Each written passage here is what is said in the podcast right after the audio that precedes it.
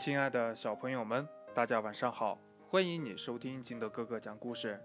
今天呢，金德哥哥给大家讲的故事叫《布老虎睡午觉》。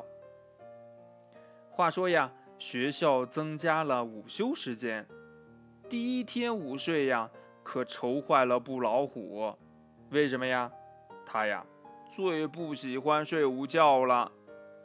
布老虎坐在床上对老师说呀：“老师，我不困，我不想睡觉。”熊猫老师摸了摸布老虎的头，轻声地说：“呀，不睡觉可以，但你要安静地躺在床上，不能出声。”呃，不出声。唉，如果我要是孙悟空就好了。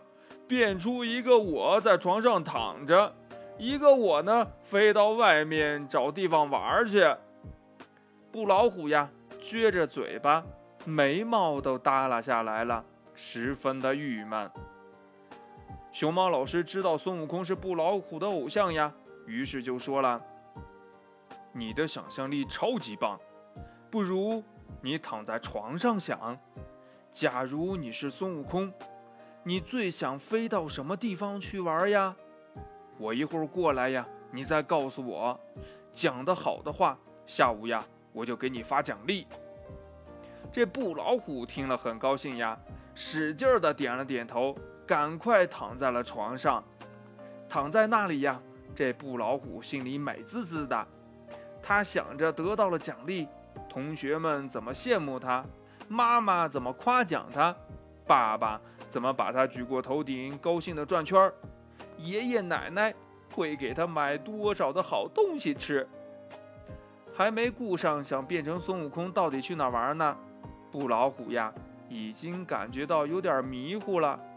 恍惚中呢，他看到了眼前飘过了一朵筋斗云，连忙跳了上去，一路追赶飞舞的蝴蝶去了。这熊猫老师呢？再次来到布老虎的床前时，他呀已经睡着了，这脸上呢还带着快乐的微笑呢。